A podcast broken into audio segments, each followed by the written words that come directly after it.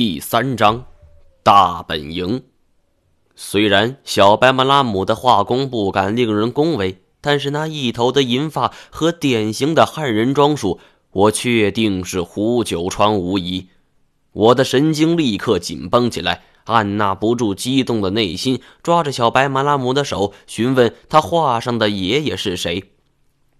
小白马拉姆年纪尚幼，又不懂汉语，吓得当场哭了。这样一来，老板可不依了，揪起我的衣领，举起醋钵大的拳头就要揍我。一看大家势成水火，金锁赶紧站了起来，挡在我俩中间，又是作揖，又是赔礼道歉，而又是比划，总算大家的误会消除了。但老板还是怒气冲冲地瞪着我，随后像是故意似的，对着金锁解释了画上老人的来历，却不跟我说。不过这种事情，我当然能从金锁这种人的嘴里打听出来。半个月前，画中人的确来过这里，那时候这个老板也是刚刚赶着群牛来到这儿，而随同胡九川一起来的有一个漂亮的姑娘，还有另一个老人，而剩下的就是四五个大小伙子了。我知道，那个漂亮的姑娘应该就是胡烟梦。而另一个老人又会是谁呢？我想到了老财，胡延梦在运天德茶馆内将老财接走，目的是带他来到这藏区。而这个绑架人的作案动机，打死我我也想不到啊！来到藏区是做什么？杀人灭口肯定不会，而犯不着费这么大劲儿。如果说严显江所说的二十年前的往事是真的，徐瞎子是存在的，那么将这段内容进行了艺术加工，并以评书形式告知大众的老财，一定是知道许多内幕的。这种人的身上会有着更多的谜团和内幕，没准儿他就清楚我那张遗像的来龙去脉呢。一想到这儿，我第二天卯足了力气，踩油门一路飞驰，金锁路上吐了四五回。大吐苦水，他娘他娘的四舅老爷子！我早知道你这么疯，昨天我就不该告诉你那件事儿。这下可好了，这才叫搬起石头砸自己的脚呢！说完又吐了。老赖皱眉道：“老财，不就是说评书的吗？至于那个胡九川，我都没听说过，不一定是奔着你去的。”我熟练变换着档位道：“这件事情从一开始，我就觉得像是有人扼住了我的喉咙，让我连呼吸都变得困难。这种感觉你们不会懂的。”说这几句话的时候，我目光注视着后视镜，每一个人的神情都变得愕然，而唯独太前双目紧紧地盯着我，眼神中像是充满了审视。我受不了被人家这样盯着，索性避开了。这时候并非旅游旺季，再加上我们穿行于偏僻的路上，终于进入了新疆。虽然路程远一些，但是足够隐蔽，路上也没有遇到麻烦。看，昆仑山！林飞泉指着窗外，激动的喊道：“我们纷纷扭头望去。”一座高山巍峨耸立，像是一条蜿蜒的巨龙，身上闪着白光点点，朝着远方飞去。云南当地也有众多的雪山，但是真正跟眼前这座天下名山比起来，简直是浮草之荧光对比天空之皓月。金锁望着窗外的风景道：“老赖，你看看地图上。”咱们要去的地方是哪儿？老赖拿出地图，戴上老花镜，虚着眼睛，然后一字一句地说：“叫新疆维吾尔自治区克孜勒克科尔克孜自治州阿克陶县布伦口乡苏巴什村。”金锁惊呼：“操，什么鬼？这么长的名字？那什么什么史村？”是苏巴什村，老赖摘掉眼镜说道：“这久别峰是西昆仑山的第二高峰，从那里入山是最近的。停了少许，他又意味深长地说了一句：“听说这也是二十年前科考队入山的路径。”听到这一句话，我的内心波动了一下，极力不在表情上面表现出来。快到目的地了，大家的心情也多少轻松了一些。金锁缠着老赖，让他多讲讲久别风。老赖拿出了随身携带的铝锡酒壶，抿了一口，咂摸着嘴说：“久别风那是名声在外呀。”因为大名鼎鼎的宫格尔山是姊妹峰，所以当地人又称之为小宫格尔山，也是著名的旅游风景区。我操，那我们上山不是很容易被人发现吗？急什么？久别峰海拔七千五百多米，你以为游客会吃饱了撑的往上爬吗？再说了，那座山可不是那么容易爬的。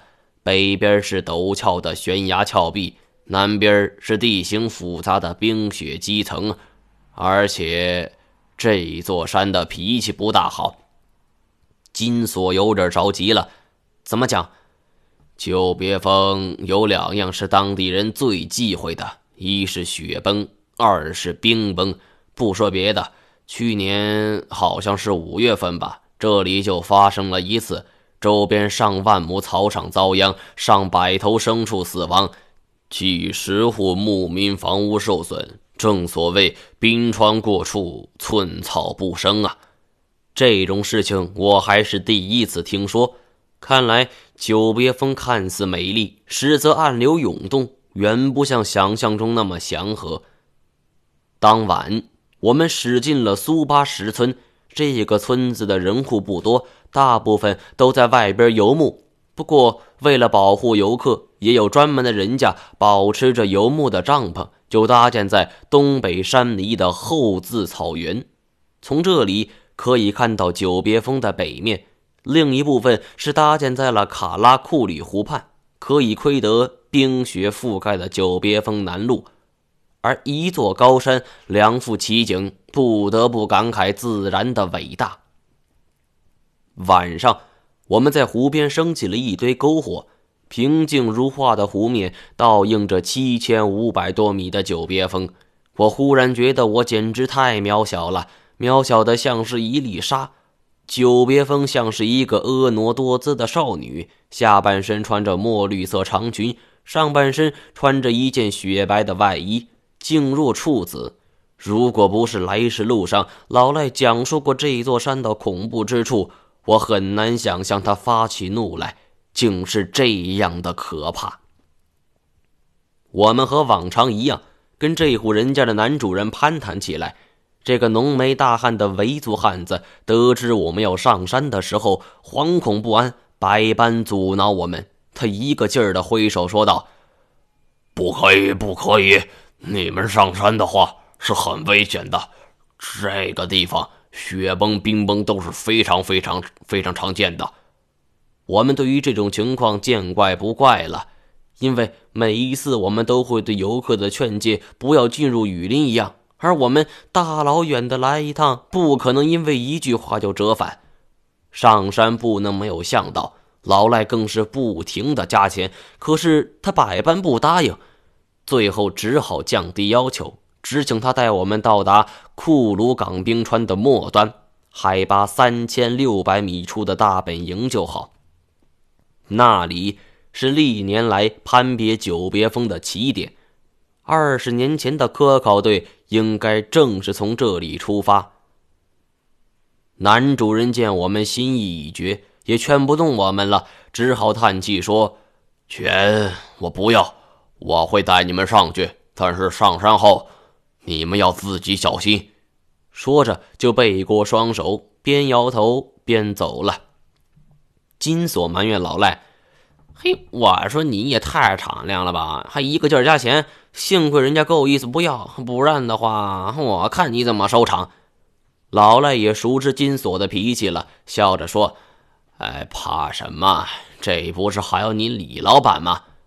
哎哎哎！哎，打住！锁爷我可是属貔貅的，给我的我接着，想从我这儿拿走，那门儿都没有。我打断他们：“好了，时候不早了，都早点睡吧。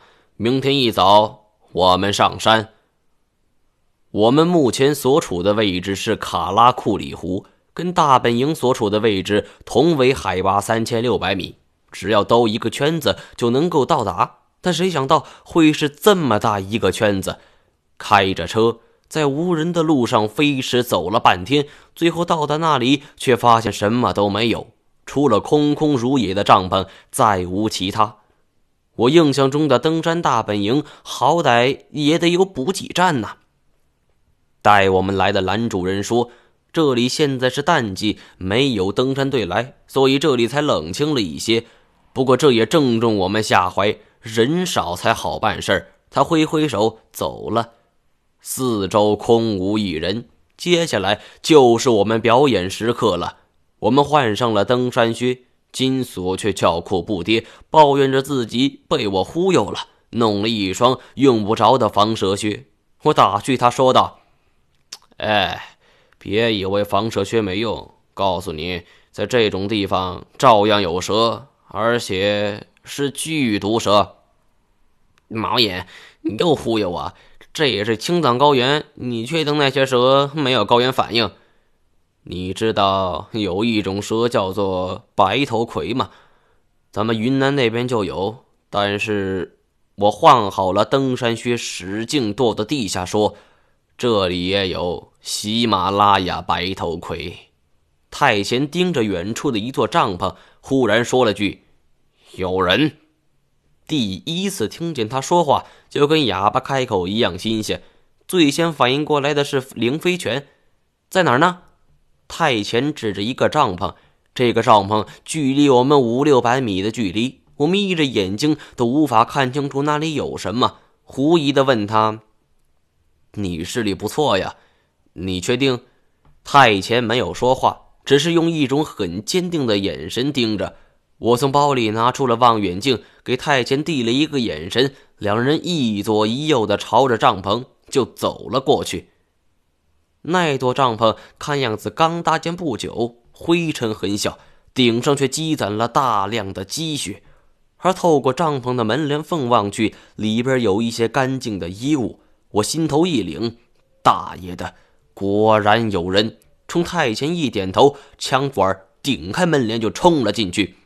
不许动！